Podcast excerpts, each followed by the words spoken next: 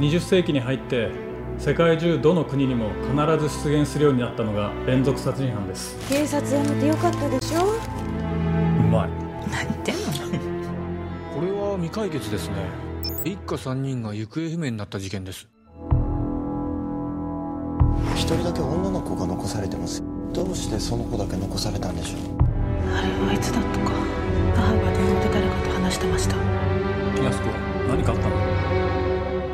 Bonjour à tous et bienvenue sur estadia.fr pour le seul podcast français consacré au cinéma asiatique. Après Sonotion l'an passé, notre émission estivale se penche aujourd'hui sur Kiyoshi Kurosawa, dont on peut dire qu'il a marqué l'année 2017 avec trois films de manière presque saisonnière Le secret de la chambre noire l'hiver dernier, Before We Vanish au printemps canois et qui sortira en automne, alors que cet été est encore marqué par l'ombre de Creepy en salle.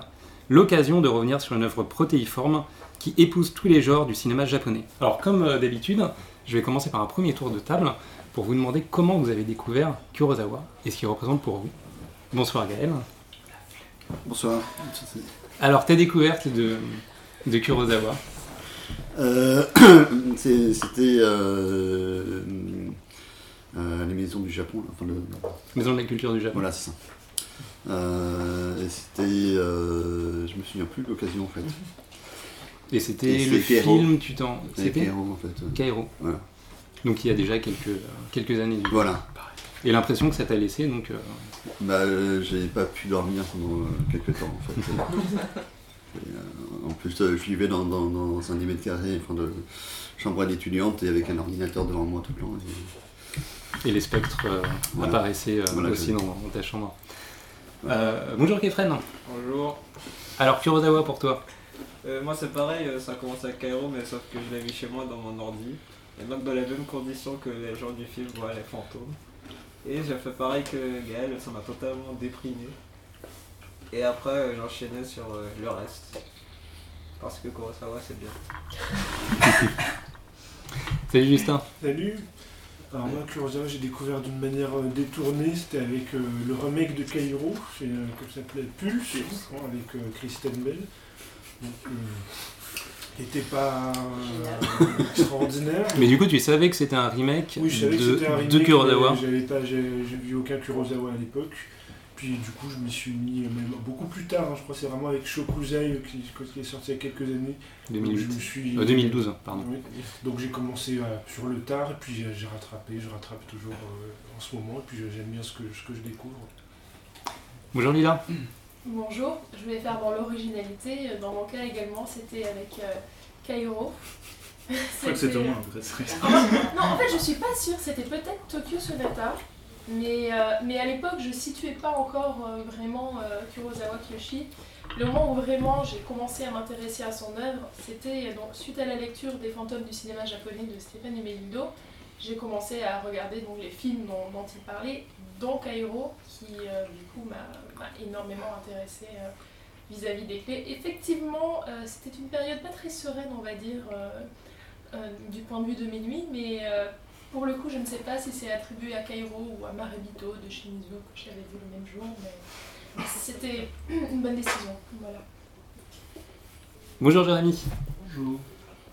Alors Kurosawa pour toi. Alors, je l'avais découvert, euh, c'était au moment de la sortie de Jellyfish, je crois. La sortie de Jellyfish, je sais plus, c'était en 2003, je crois. Il y avait un dossier dans les cahiers du cinéma qui, euh, qui retraçait un peu le, le parcours, etc. Pourtant c'est pas son film le plus apprécié. hein. Non. Jellyfish qui était un des premiers à s'être fait vraiment descendre d'ailleurs par la critique. euh, Et, l'époque. super bien, et oui, c'est très bien. Et, euh, et donc après, bah, j'avais fait, euh, j'avais fait le rattrapage euh, intégral. Bonjour Elvire. Bonjour. Euh, pour changer, j'ai découvert avec Cairo, en sortie scolaire au lycée. Euh, je crois que je me suis particulièrement fait chier pendant le film en fait. Euh, j'ai enfin, senti qu'il y avait un truc intéressant, mais c'était trop tôt pour moi pour voir ce film. euh, En sortie scolaire, tu veux dire avec la classe, c'était votre prof de japonais qui vous emmenait voir Kairo ou c'était dans quelles conditions c'est plus, euh, c'est un choix. je saurais. Mais j'ai pas compris non plus le choix. Moi j'étais allé voir Titanic avec ma prof d'anglais, mais bon, c'est Et ben je saurais pas te dire. euh, attends, je- euh, c'est en quelle année on a dit? Cairo, c'est? 2001, 2001. Et la, la fiche Wikipédia? On n'utilise pas de fiche Wikipédia sur Ixtana, qu'est-ce qu'on fait Non, là je vais peut-être pouvoir trouver la réponse à la question. Alors c'est 2001, mais c'est la, la, la date de production du film. Du coup, il a dû sortir, euh, moi je dirais dans la foulée. hein. Il n'est pas, pas sorti beaucoup. euh. Oui, non, mais je te- je te au collège alors. Hmm. Bah, Bref, je sais pas. Bon. Je sais pas quel prof a eu cette idée-là. Euh, j'ai donc pas trop aimé. J'ai laissé tomber en fait. Enfin, j'ai pas, j'ai pas suivi du tout qui était le réalisateur, euh, je m'en fichais. Et j'ai repris avec Shokuzai. Et donc, du coup, j'ai regardé à nouveau Kairo en rattrapage. C'était mieux dans mes souvenirs, et puis, effectivement. Donc, j'ai fait du rattrapage après sur tous les films quasiment. Voilà. Bonjour Amandine. Bonjour, Euh, moi c'est d'une manière un peu glauque que j'ai découvert euh, Oui, je regardais des films sur euh, un sujet un peu délicat et je cherchais des films sur le sujet de Okusai en fait. Et du coup je suis tombée dessus, j'ai galéré pendant une semaine pour trouver les films euh, et les regarder. Je les ai regardés, j'ai adoré. J'ai enchaîné sur euh, Will. Et après par contre, euh, je sais pas pourquoi, j'ai pas continué, je suis allée sur Koreeda. Mais j'avais adoré, Okusai m'avait bien bien marqué, j'avais vraiment aimé par contre. Mais j'ai pas continué. Nicolas? Bah, moi, c'est pareil que la plupart des gens ici. C'est euh, Kairo, parce que c'était en études de cinéma, un prof qui était passionné par euh, Kurosawa, moi je connaissais pas du tout, et du coup il nous a fait une analyse poussée pendant deux heures sur Kairo avec. euh, tout Et c'est en quelle euh, année c'était- oula, On est sur les- c'était, euh, précis sur les dates, hein. C'était, euh, je pense. On va l'être après. Je sais pas, c'était de temps 2005 ou 2006, ouais. Euh, et du coup, euh, bah, nous a vraiment fait une analyse pendant deux heures, euh, de toutes les strates de plans par rapport aux personnages qui sont en arrière-plan, en premier plan, qui meurent, qui vont mourir ou pas. Donc voilà, je connais à peu près tout par cœur, tout ce qui est la mise en scène de Kero. Et du coup, ça m'a. C'est bien, tu vas nous éclairer Voilà. quand on va y arriver. Bah, euh, en fait- ces souvenirs-là qui que, fait, que tu vas pouvoir recycler. En fait, du coup, j'ai pas poussé après. Et euh, j'ai vraiment repris, enfin c'est quand on est allé voir euh, Shokuzai à Deauville, À Deauville, c'est à, ouais. ce moment-là, à ce moment-là où j'ai vraiment euh, repris euh, Kurosawa. Mais j'ai pas tout vu, donc c'est comme un peu juste, juste là, faut que je rattrape euh, tous les anciens films aussi. J'ai vu Kuro, j'ai vu Euh, Cure. Cure, pardon, et, Ouais. euh, et l'autre là, je sais plus comment ça s'appelle.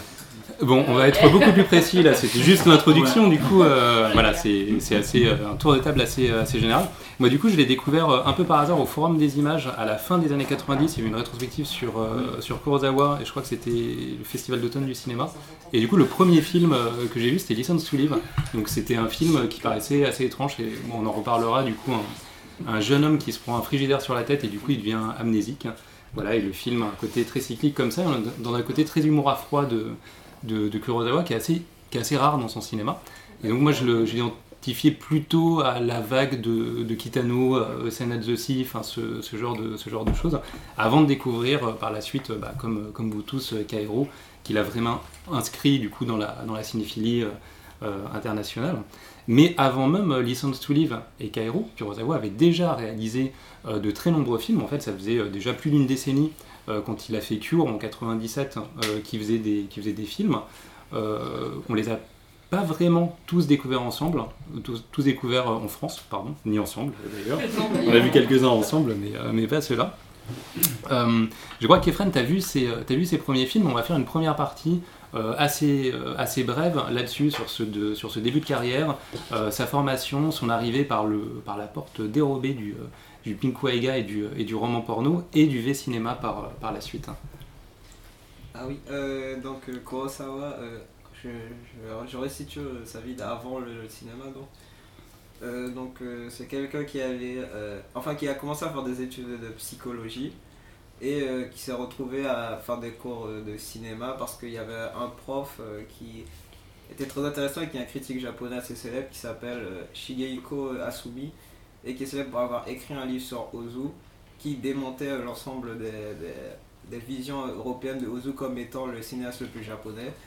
Et euh, justement, il montrait que Ozu était justement le plus anti-japonais des cinéastes et que c'était les occidentaux qui l'avaient japonisé.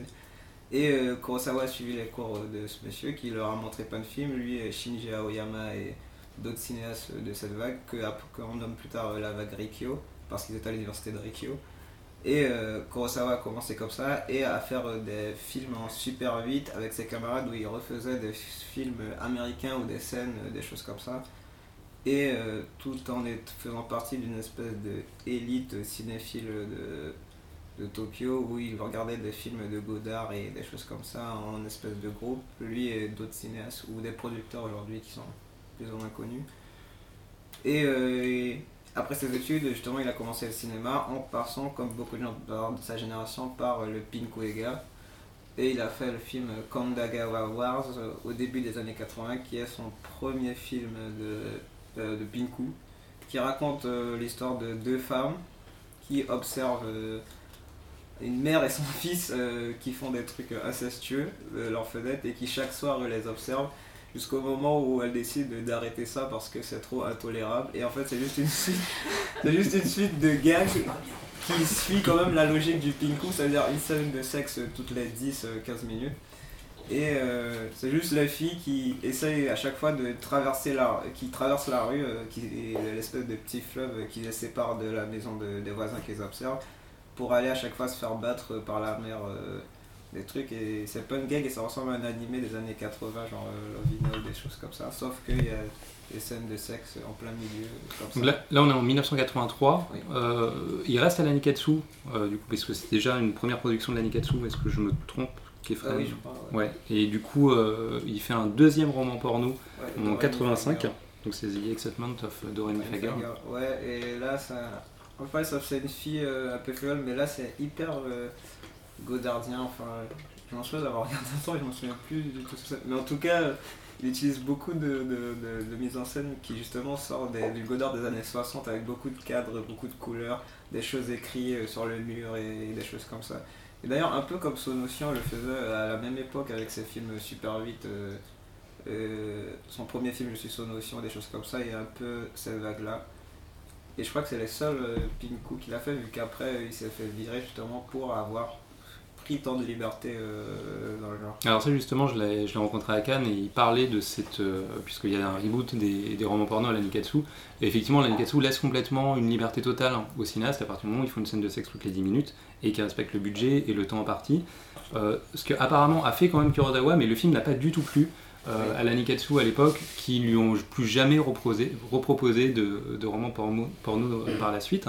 Et je crois que c'est à ce moment-là, donc euh, il fait pas de film et il revient au V-Cinéma un peu plus tard il part aux États-Unis pour euh, étudier le cinéma, alors qu'il est déjà professionnel euh, à ce moment-là. Oui, Mais d'ailleurs euh, il fait ce que. En fait, beaucoup de directeurs de sa génération ont fait en fait. Il part aux États-Unis pour étudier le cinéma avant de revenir dans le cinéma. Mais par exemple, c'est pas encore pour parler de lui, mais Sonosien fait la même chose.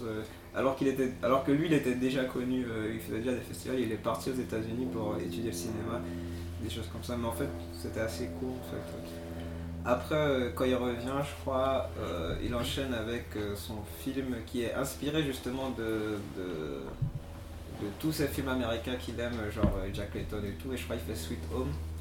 Et, et Sweet Home, c'est un gros échec justement pour lui et euh, pour tout le monde. Et, euh, On est en 1989 là, donc. oui, et je crois que là, il fait du V-cinéma, mais en même temps, il redevient prof pour justement, il devient prof pour payer euh, euh, le- le- les dettes qu'il a eues en faisant Sweet Home, euh, qui est pour lui totalement raté et pour tout le monde euh, aussi. Et euh, là, il enchaîne à, la fois des projets de J-Horror, qui, est- le mouvement qui vient de naître euh, à la fin des années 90, euh, à la fin des années 80. Et il, rencontre euh, des cinéastes genre euh, euh, comment il s'appelle Norio Tsuruta euh, ou, des gens comme ça et ils font des, petits courts métrages en même temps qu'ils font des séries télé, des épisodes de séries télé, des trucs de V-cinéma et lui euh, Kurosawa il fait genre euh, une série qui s'appelle Revenge je crois de, films dans les années 80 de films de gangsters et il enchaîne Euh, plusieurs films comme ça et euh, jusqu'à la fin des années 90 où il rentre dans la période qu'on connaît en fait euh, Et qu'on peut, peut la, la dater à partir de Cure Oui. en 97, c'est-à-dire une filmographie. euh, donc on va, il va y avoir plus de participation du coup, puisque c'est une filmographie qu'on connaît, qu'on connaît beaucoup plus. hein. Mais oui, mais entre temps il fait genre 3 ou 4 films par an, des choses comme ça, que d'ailleurs euh, qui ressortent en France, genre Dortry ou Serpent de Passe, ou des choses comme ça, qui sont des films de V-cinéma, mais qui commencent à avoir l'empreinte de Kurosawa qu'on connaît maintenant avec euh, une mise en scène euh, très, précise et détaillée, etc. Et en fait, euh, c'est après qu'il commence à Cure et qu'il explose avec Cure, euh, je pense, sur la scène internationale et, qu'on le reconnaît. comme faisant partie du courant J-horror qui, explose au Japon en ce moment-là avec les autres cinéastes Nakata. etc. Alors ça, on va en reparler justement, ça va être la, première question. Pour clôturer cette introduction, est-ce que, je sais pas si quelqu'un veut rajouter quelque chose sur les films de cette première partie? Pas moi, donc. euh. Très bien, bah, du coup, on, voilà la partie euh, introductive. Et donc, on va arriver sur, euh, sur cette partie euh, plus importante donc, de, de la carrière de, de Kurosawa qui commence en 1997 avec des films que tout le monde connaît. En 1997, euh, Kiyoshi Kurosawa signe Cure. En 2008, il filme Tokyo Sonata. Euh, entre-temps, il y a une petite dizaine de films qui ont tous été distribués en France, qu'on connaît, euh, très bien, et euh, qu'on peut considérer effectivement comme un peu l'âge d'or de la, filmographie de, Kurosawa, sur laquelle on va, revenir assez longtemps. Alors la première question que j'aimerais poser, c'est qu'on a... donc Kefren t'a parlé de, de de J-horror pour, pour Kurosawa. Euh, or finalement, quand on regarde sa filmographie, même ses débuts, euh, on en reparlera avec les films qu'il a fait euh, donc depuis Shokuzai et donc depuis euh, 2012. Euh, on sent que c'est quelqu'un qui travaille dans tous les genres. Est-ce que c'est quelqu'un finalement qu'on peut vraiment affilier à la J-horror ou est-ce que il a finalement participé un peu accidentellement à cette, à cette vague pour finalement l'utiliser, faire d'autres choses, ou finalement n'en a pas vraiment fait partie? Euh, Alors, Kefren, et puis après on, on va, on va passer la parole. Euh, en fait, euh, le truc, c'est qu'il en a fait partie, et c'est genre l'un des fondateurs et même l'un des, des théoriciens euh, du genre, enfin, dans, dans la pratique. Et euh, c'est qu'en fait, lui, sa vision du cinéma était telle que euh, il était beaucoup trop inspiré par le cinéma américain pour rester dans le genre horror, et c'est pour ça qu'il s'étale sur les trucs. Et aussi, il a une, une volonté que les autres cinéastes de, de n'avaient pas, c'était qu'il voulait toujours parler du monde et euh, faire des films sur le monde et, la jeunesse et des choses comme ça, il parlait des problèmes du monde. C'est pour ça qu'il y a cette espèce de, double courant dans sa filmographie qui aussi avec des films euh, euh, plus expérimentaux, plus bizarres ou sur la jeunesse et ces films de fantômes qui montrent qu'il est toujours un peu dans cette dualité entre la J-horror et faire le cinéma qu'il aime et dont il parle dans les livres ou des choses comme ça.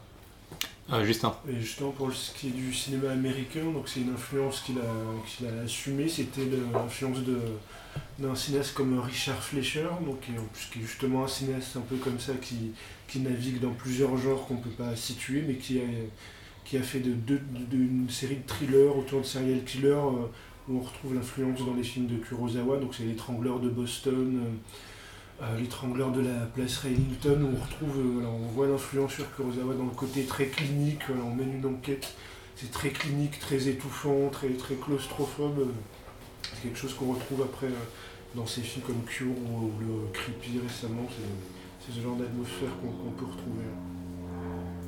Lila? Euh, je trouve aussi que, bon, peut-être pas dans tous ces films euh, J-horror, etc., mais euh, Cairo, par exemple, qui est peut-être le plus iconique euh, dans ce genre-là, on voit que, ok, il est, dans, des thèmes horrifiques, mais euh, il cherche derrière à parler de la société, de, des relations, des rapports sociaux, de, de la solitude dans le monde contemporain, toutes ces choses-là. On sent qu'il cherche à, parler d'autres choses derrière, alors que, par exemple, Nakata ou Shimizu, à cette époque-là, c'est quand même très, euh, très franc, juste voilà, pour faire des scènes d'horreur. On, sent chez, chez à ce moment-là vraiment une volonté d'avoir un propos, et euh, bon, qu'il exploite plus tard avec des films comme Tokyo Sonata, etc. Mais euh, donc je pense que la J-horror lui a servi, et il s'est bien débrouillé dedans, mais il y avait cette volonté de pas juste euh, voilà, faire des effets euh, horrifiques, etc. Ce qui est étonnant en plus dans cette, dans cette période, c'est que finalement, il filme, qu'il fasse un film de fantôme ou pas, il filme à peu près de la même manière. On peut considérer Tokyo Sonata, euh, donc qui clôt un peu cette période comme un film de fantôme, alors que c'est un pur film euh, bah, politique et social hein, sur la crise euh, que connaît le, le Japon à cette, euh, à cette période-là. Euh, Shokuzai, effectivement, ça arrive euh, un peu plus tard, mais, euh, mais du coup, il y a toujours cette espèce de disparition de l'individu, et c'est de ça aussi, dont, enfin, dans la société japonaise, dont parlent, dont parlent ces films, et particulièrement Kairo, l'image du fantôme dans, dans Kairo est aussi extrêmement métaphorique. Et, euh, et du coup, c'est vrai que c'est peut-être moins iconique que ce qu'ont pu faire euh, Shimizu ou Nakata. On n'a pas d'image bah, de fantômes vraiment marquants. Enfin, moi, ça ça me revient pas en tête euh, en, ayant la, filmographie de, Kurosawa sous les, yeux. Par contre, il y a des images d'apparitions spectrales qui, euh, restent là. Et pour revenir à Cairo, c'est vrai que cette idée, effectivement, de, bah, critique euh, sociale est extrêmement présente. Et moi, je l'avais découvert à peu près en même temps que la série Serial Experiment Lane, euh, qui parle à peu près de la même chose et de cette euh, voilà de la disparition de l'individu euh, à la fois dans Internet, à la fois dans la société euh, bah, moderne, euh, donc de cette fin des, années 90 et dans la société japonaise donc, qui, est, décrite dans, ces films. Quelqu'un veut reparler de, du coup de Cairo peut-être euh, Ah, fait, il y, y a peu de choses à dire sur Cairo, mais je sais pas si on, on commence sa filmographie dans l'ordre. Allez, on va, on va reprendre les films, les films dans l'ordre et puis ensuite on va, du coup, on va essayer de, de digresser, même si on- je pense qu'on peut les prendre dans un, voilà, dans, dans leur, dans leur globalité. Donc du coup, on, on va commencer avec Cure en 1997. Je sais pas si quelqu'un l'a, l'a revu euh, récemment. Euh, allez, Justin. Oui.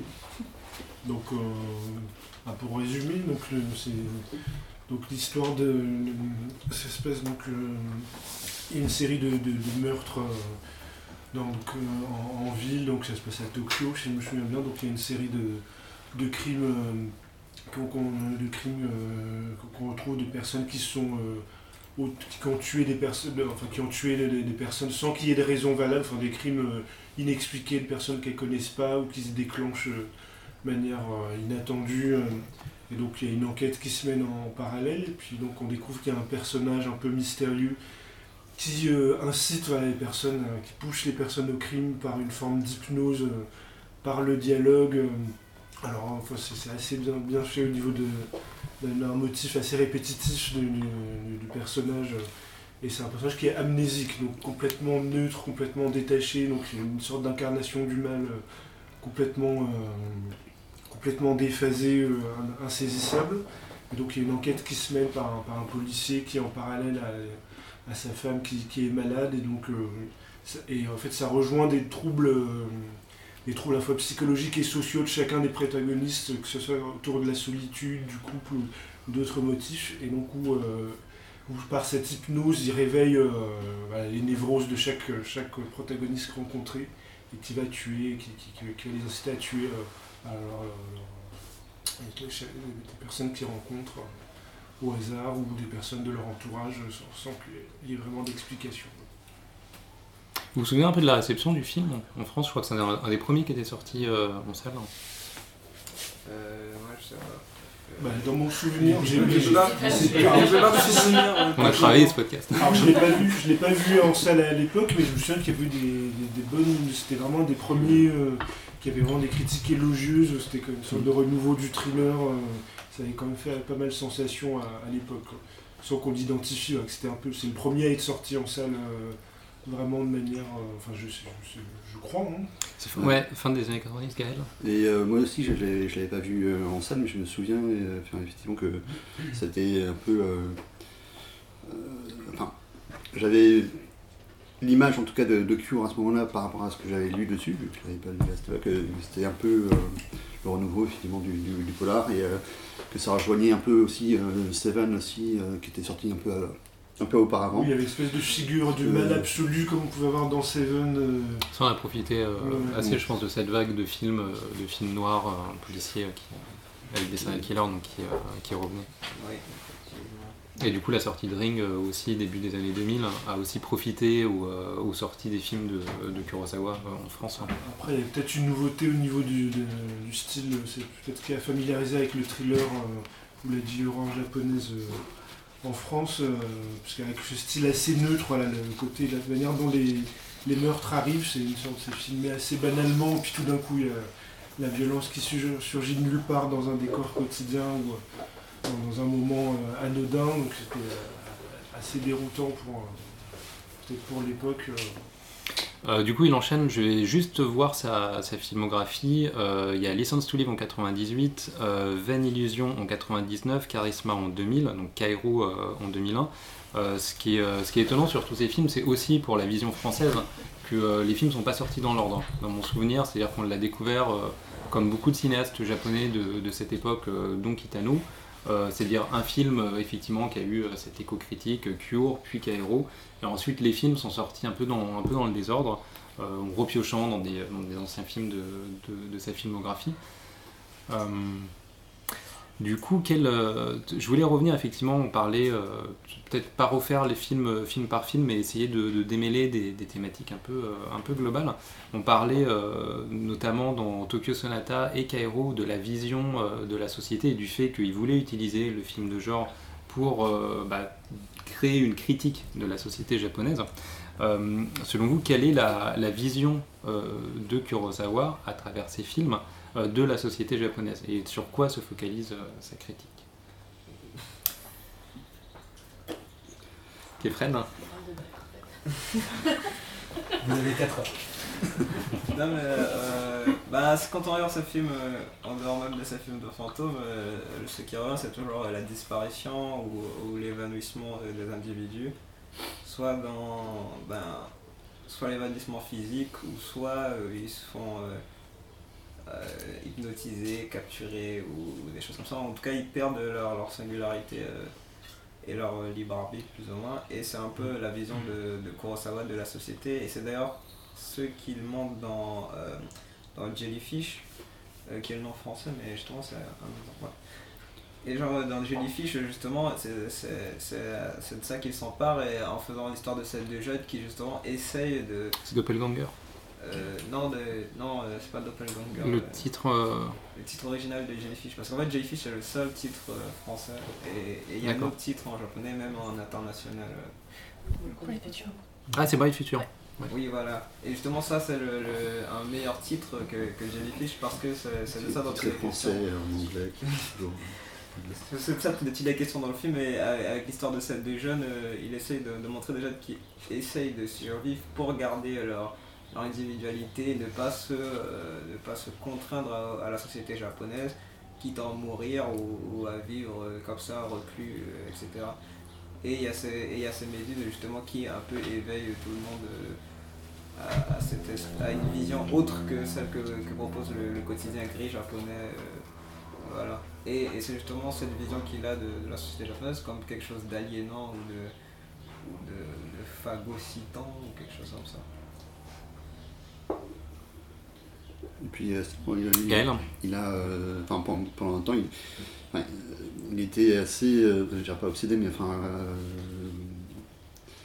enfin, il, il avait, euh, enfin, quand on voyait ses, ses films, une sorte de, de, de, de fantasme de, de la destruction en fait, de, de- de- du, du, du Japon, euh, de, de- de la fin du monde, euh, mais, euh, mais au Japon, c'est enfin, surtout enfin, centré sur le Japon. Et euh, enfin voilà, enfin moi, au début euh, j'ai vu euh, son cinéma comme un cinéma assez nihiliste. Donc, C'est marrant de voir d'ailleurs comment finalement les thématiques qu'il y a déjà dans les années 90, début des années 2000 euh, sont exactement les mêmes en fait dans ces films qu'il a fait après 2010. Euh, du coup on va avancer, comme ça on va pouvoir revenir euh, thématiquement histoire euh, bah, d'être un peu plus d'avoir un peu plus de paroles sur, l'ensemble de sa filmographie.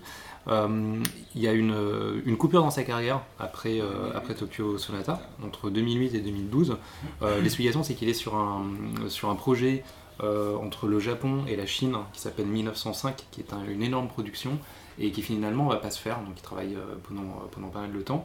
Euh, ça lui permet d'être par contre assez productif en termes de scénario, et certains, et ça explique aussi pourquoi finalement des thématiques euh, de cette période se retrouvent dans des films qui sortent aujourd'hui.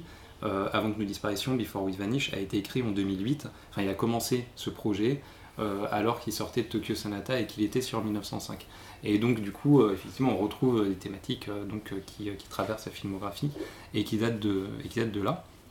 Et c'est par le biais de, la télévision qui revient en signant euh, Shokusai, euh, qui marche très bien d'ailleurs euh, à la fois au Japon et à la fois en France où ça sort euh, donc euh, sous la forme de, de, de films. Je sais pas si quelqu'un veut dire un mot de- sur, euh, sur Shokusai, comme c'est un film euh, assez, euh, assez important euh, du coup. euh, euh, Allez, bah, allez Kefren, hein, encore toi. ça va être le, le podcast Kefren. Quoi, Apprends-nous, Mm. Il n'y a personne pour te contredire pour une fois, c'est c'est étonnant. C'est bien. T'es content Euh, non, pas trop, justement, c'est bizarre. euh, Shokusai. Ah oui, euh, Shokusai. Euh, je sais pas. Mais en fait, euh, Shokusai, il, Kurosawa euh, euh, se réapproprie le drama japonais en y introduisant sa mise en scène de genre et ses réflexions euh, assez extrêmes et nihilistes sur la société. Et justement, euh, ce qui est assez intéressant, c'est qu'il se sert du canevas de- du drama avec une histoire d'une mère et, et de ces jeunes filles qui ont plus ou moins toute la vie, de, de- toute une vie d'un- d'un- d'une série de dramas en fait, euh, chacune d'elles. Et euh, enfin, je sais pas si je, je rappelle l'histoire. euh, Ouais, juste le, le pitch de base de, qui est effectivement important pour qu'on comprenne de quoi tu, ben, de en quoi fait, tu parles pour ceux qui ont Je connais, ça commence par la mort d'une petite fille et euh, ses amis, euh, quatre jeunes filles, ont été témoins de sa mort. Et euh, 15 ans plus tard, je crois, euh, euh, la mère de la jeune fille va visiter chacune de ses amies pour essayer de résoudre le mystère de sa mort. Et elle voit que chacune des filles a été plus ou moins dévastée par euh, cette espèce de, originel.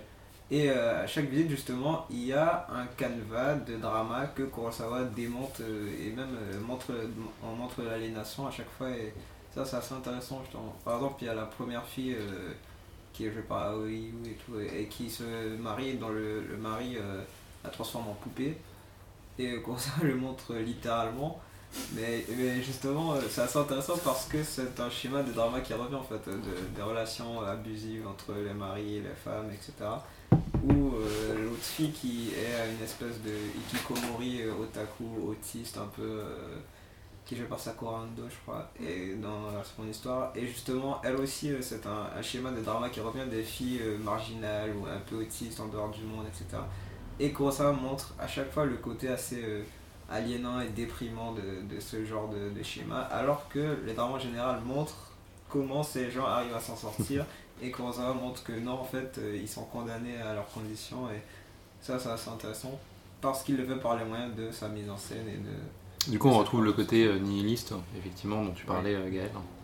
Et du, du coup, en fait, est-ce que, alors, pour ceux qui connaissent mieux, est-ce que, parce que là, avec ce- celui-là, il y a un cycle un peu qui s'initie un peu plus euh, du côté du mélodrame avec des personnages féminins plus, plus forts. Est-ce que on retrouvait déjà un peu ça dans sa première partie de scénographie ou pas, pas forcément? Qu'il y avait dans Cure, il y a, il l'épouse du, du policier qui est un peu voilà, en parallèle, mais ça reste euh, voilà, une intrigue secondaire. et là, dans les derniers, en fait, ça, ça a l'air de prendre plus d'importance euh, à la part de du pers- la place des personnages féminins dans la société, le rapport à, Li- à l'époux. Lila Alors, typiquement, par exemple, dans The Guard of, euh, from the Underground, on a un personnage féminin, enfin, le personnage principal est féminin. Après, ça reste un archétype de film d'horreur où c'est le personnage qui va être, entre guillemets, poursuivi par euh, le mal, donc euh, qui est là pour, pour la mise en scène horrifique, euh, donc quelque chose qui se rapproche un peu des villes des trappes. Donc, c'est pas un personnage féminin fort, c'est un personnage féminin qui est là pour euh, angoisser, pour euh, être menacé. Mais euh, on- avait cette présence-là d'un d'un personnage dans les féminin. derniers- Non mais... Non mais... Dans Loft, il y avait euh, dans Loft, le personnage principal est une femme en fait. Oui. Hmm. Donc, euh, enfin, c'est c'est- c'est moins prégnant dans sa première partie de carrière, mais. Euh, Après, ce qui est intéressant avec, euh, Ouais, avec Shokusai, ok, Kefren, vas-y. Mais justement, il y a un truc intéressant, c'est que dans sa première partie de carrière, euh, les femmes sont à peu près toutes euh, en fait euh, les fantômes euh, qui hantent chacun des, de- des personnages qui est souvent Koji Yakusho euh, qui se fait hanter par une femme. Et euh, dans sa deuxième partie de carrière, justement, c'est souvent des femmes, euh, les héroïnes, qui accompagnent des hommes qui sont perdus. Ou par exemple, dans Shokusai, c'est euh, la femme qui mène l'enquête euh, et qui justement va voir à la fin que Teruyuki Kagawa était creepy avant creepy. Et genre. euh, et, et, et dans, et dans euh, Vers l'autre rive, c'est pareil, on suit la femme. Et dans Before We Vanish, il y a aussi euh, une des femmes euh, qui euh, est avec son mari, euh, qui est jouée par Matsuda et tout. Et en fait, les femmes euh, prennent plus d'importance dans sa deuxième partie. Au moins depuis Tokyo Sonata, il y a une rupture euh, avec un, un passage en avant des personnages féminins qui justement mènent des hommes qui ont l'air perdus et tout, alors qu'avant ils étaient hantés par des femmes. Bon, le renversement se fait par rapport à ce que tu disais dans Vers l'autre rive. hein. Donc, euh, donc on y arrive, le personnage, c'est le, le fantôme et le personnage euh, masculin. oui. Et après, ce qui est intéressant dans Shokusai, c'est qu'il y a deux ouvertures qui se font dans le cinéma de, de Kurosawa. Déjà, l'ouverture de genre dont tu parlais, Kefren, euh, à travers le jeu sur les codifications du drama, mais finalement, bah, chaque épisode, en 5 heures, prend un genre de sa filmographie et un genre important du cinéma japonais. Euh, la comédie, le mélodrame, le film de fantôme, le film d'horreur. Donc à chaque fois, on est dans une tonalité et un genre différent. Euh, et finalement, c'est ce qu'il va faire après. Il va faire un film de science-fiction, il va re- revenir à un thriller, il va faire un film de fantôme, euh, il va faire un mélodrame. Tout, tout dans le même film, des fois. Tout dans le même film, parfois, donc dans, oui, tout, Et, euh, et la deuxième chose, moi j'ai l'impression qu'il va se focaliser à partir de là, et ça va être euh, présent euh, surtout dans Vers l'autre rive, euh, donc creepy aussi d'une certaine manière, on va y revenir dans Before We Vanish, sur le couple au Japon, alors qu'il était dans l'individu avant, et comment l'individu finalement disparaissait dans la société japonaise, bah, du coup qui était englobante et dans lequel l'individualité ne pouvait plus exister. Euh, là, il va s'intéresser à la structure familiale, à celle qui, le- bah, du coup, qui, est le, qui est le pilier au Japon, qui est le couple, et de savoir si un couple peut survivre euh, voilà, dans, la, bah, dans le Japon euh, d'aujourd'hui. La réponse me semble non. Mais, mais quoique, on va en reparler avec, avec Creepy justement.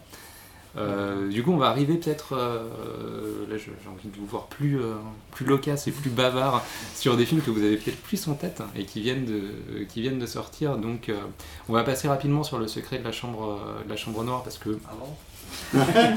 Alors, on pourra, voilà, on pourra, euh, Si, si, moi, on j'ai pourra y revenir. Ah bah. Mais, euh, mais du coup, on n'avait pas du tout parlé de, de Creepy. En plus, il est encore en salle euh, aujourd'hui. Et c'est vrai que moi, ça m'a ça m'a semblé être euh, alors à la fois une utilisation, c'est ce que je disais, euh, du thriller, donc euh, de la figure du tueur en série extrêmement ambigu.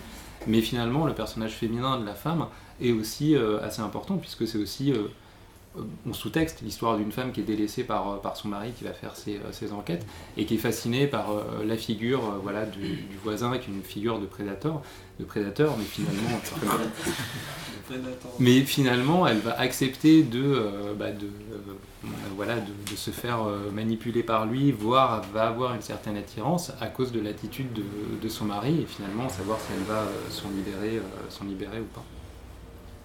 Justin. Ça, ça inverse un peu, enfin ça étend le schéma de, de Cure où euh, en fait le, le méchant euh, qui hypnotisait c'était un peu à l'échelle de la société où euh, il manipulait des, des personnes euh, de différentes catégories sociales ou qu'il pouvait rencontrer alors que là ça se recentre au niveau du couple comme si le couple devenait le, le thème principal vu qu'il a l'habitude de s'incruster, enfin dans l'histoire, dans le film on va voir que l'habitude de s'immiscer dans des familles puis de, de- de prendre possession du, du foyer, du foyer. Donc on a l'impression que l'hypnose qui était euh, voilà, sur la société au sens large de, de Cure, euh, du personnage, enfin du méchant, là se recentre euh, sur l'aspect vraiment intime, sur la, la sphère familiale.